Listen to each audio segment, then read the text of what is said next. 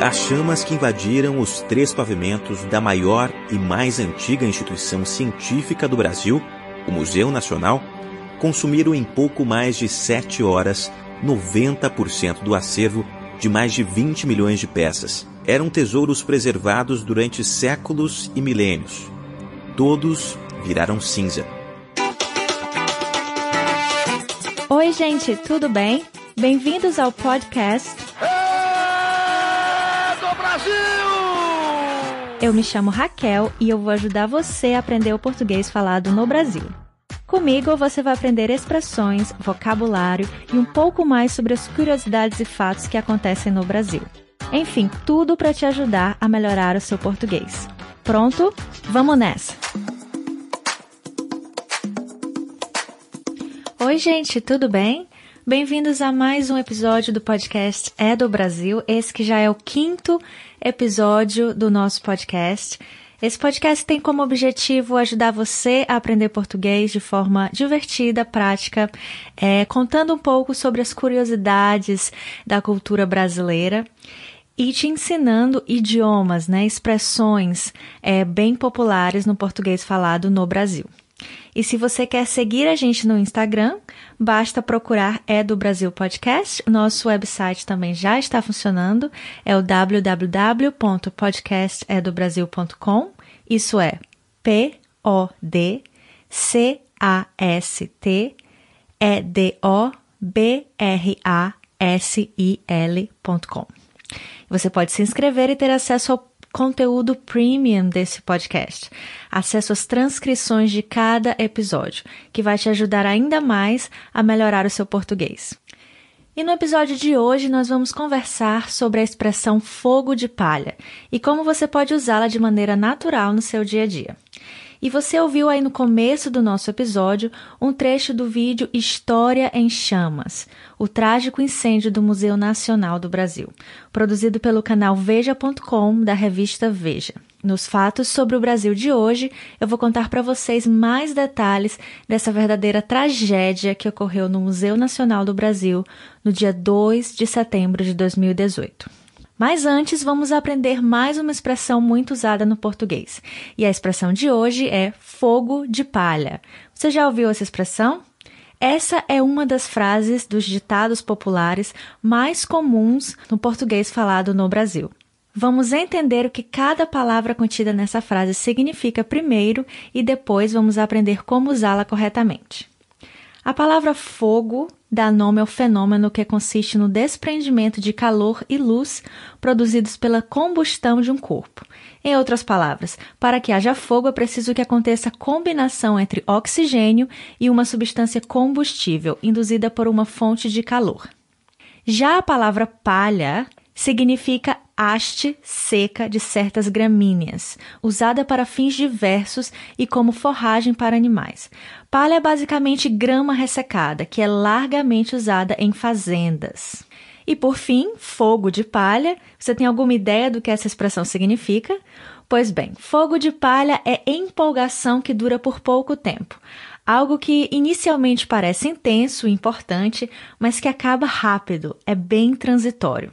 Uma outra definição seria sentimento por algo ou alguém que no começo se manifesta com muita força e intensidade, mas que passa rapidamente. Ficou difícil de entender? Bom, eu vou te explicar com exemplos como usar essa expressão. Vamos lá. Exemplo número 1. Um. Durante alguns meses, o meu marido só falava em tiny houses. Você já ouviu falar sobre essas casas bem minúsculas, bem pequenas, que as pessoas geralmente viajam é, com elas no, no, na traseira de um carro? Pois bem, por definição, tiny houses são essas casas minúsculas, geralmente feitas sob encomenda e adaptadas para um estilo de vida mais alternativo. Bom, meu marido começou a assistir vídeos no YouTube sobre essas casas, sobre como construí-las e como fazer adaptações. Ele meio que ficou obcecado ali por uns dois, três meses com a ideia de montar uma casa nesse estilo. Entretanto, eu já conheço bem o meu marido e eu sabia que isso era apenas fogo de palha. Ele gosta de ter bastante espaço, gosta de ter seu próprio escritório. Eu acho que se pudesse ele até dormia em camas diferentes. Mas enfim, eu sabia que por mais empolgado que ele tivesse com a ideia, ele não ia largar tudo para montar uma casa onde só caberiam eu e ele. Bom, toda essa empolgação era apenas fogo de palha e eu sabia que não ia levar a lugar nenhum. Exemplo número 2. Bom, eu também já tive os meus momentos de animação momentânea, pessoal. Quando eu conheci a minha melhor amiga Joana, que hoje, infelizmente ou felizmente, mora na França, bem longe de mim, ela era vegetariana, isso há 10 anos atrás. Não comia carne de jeito nenhum e tinha uma opinião bem formada sobre o assunto. Pois bem, eu tentei fazer a mesma coisa, eu tentei entrar na onda dela, seguir o exemplo. Tentei parar de comer carne do dia para a noite e estava super empolgada com a ideia.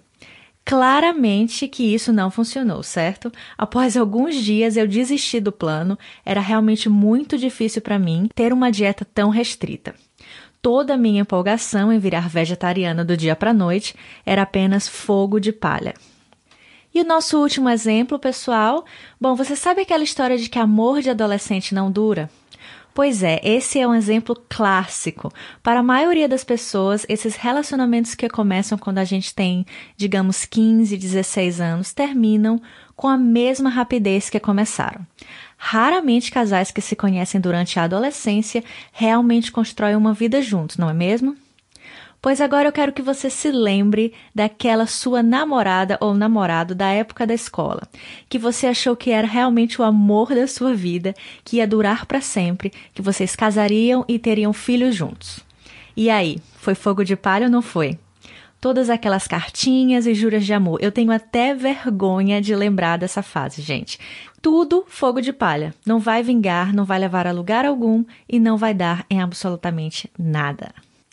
Bom trabalho, pessoal. Eu espero que vocês tenham entendido o significado da expressão fogo de palha, que é aquela animação e empolgação para fazer algo, mas que não leva a lugar nenhum, que não dá em nada no final. E como de costume, como de praxe, antes de fazermos o nosso exercício de repetição, eu tenho uma piada para contar para vocês. Preparados? Vamos lá. Por que o elefante não pega fogo? Novamente, por que o elefante não pega fogo? Porque ele é cinza.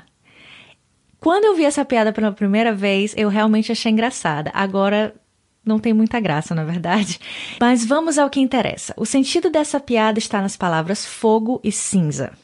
Cinza, como vocês devem saber, é uma cor, certo? O elefante tem a cor cinza. Mas cinza também é o que resta após um incêndio ou uma fogueira. Depois que tudo for queimado, restam apenas cinzas. E é por isso que o elefante não pega fogo, porque ele já é cinza.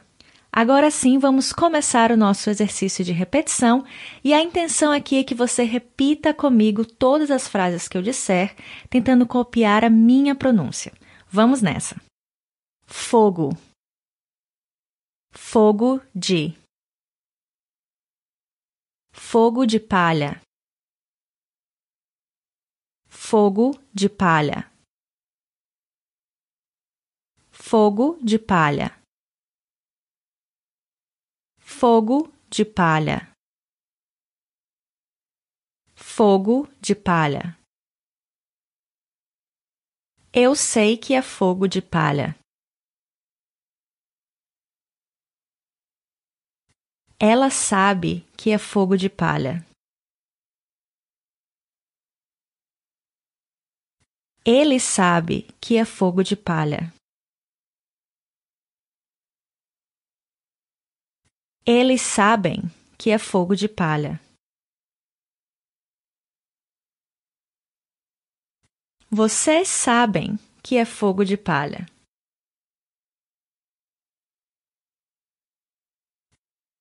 Nós sabemos que é fogo de palha.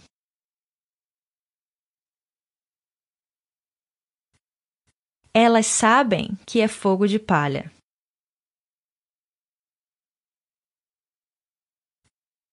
Eles sabem que é fogo de palha.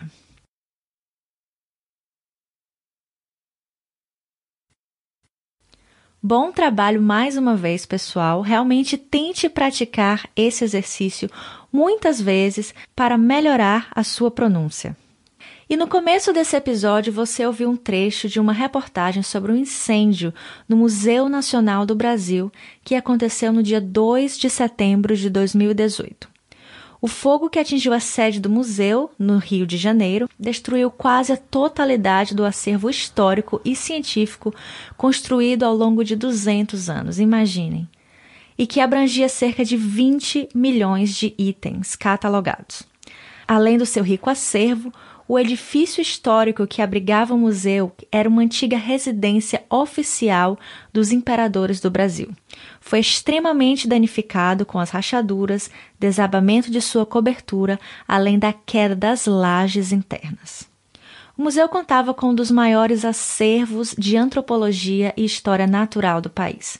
Eram cerca de 20 milhões de itens. Esse era considerado o museu mais antigo e uma das instituições científicas mais importantes do Brasil. O museu foi fundado por Dom João VI no dia 6 de agosto de 1818 e tinha acabado de completar 200 anos quando o incêndio aconteceu. O prédio era administrado pela Universidade Federal do Rio de Janeiro e, por ser universitário, tinha caráter acadêmico e científico. Muitas peças do acervo eram exemplares únicos, de esqueletos de dinossauros a múmias egípcias, passando por milhares de utensílios produzidos por civilizações ameríndias durante a era pré-colombiana. Infelizmente, com o incêndio, registros de culturas indígenas extintas no país e coleções inteiras de animais brasileiros se perderam. Felizmente, pesquisadores encontraram nos escombros do incêndio fragmentos do crânio e o fêmur de Luzia, o fóssil humano mais antigo de que se tem registro no Brasil. Ele foi descoberto em 1974, em Minas Gerais, e teria cerca de 11.300 anos. A cola que mantinha os pedaços do crânio juntos derreteu no incêndio, mas os pesquisadores dizem que os fragmentos estão em bom estado. Equipes seguem na busca por outros materiais que talvez tenham sobrevivido à tragédia. O incêndio no Museu Nacional do Brasil é, sem dúvida, um dos capítulos mais tristes da história recente do Brasil e realmente uma grande perda para a ciência. Então por hoje é só, pessoal. Eu espero que você tenha tirado o máximo desse episódio. Eu realmente ia adorar receber comentários sobre os episódios e também saber quem vocês são, de onde vocês estão ouvindo esse podcast e como eu posso ajudá-los a melhorar o seu português. Continue praticando e a gente se vê na próxima. Até mais!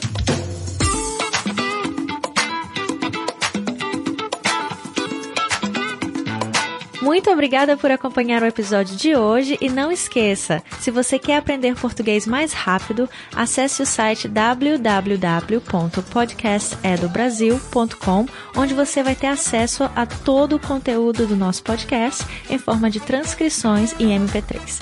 Eu te vejo lá, até mais!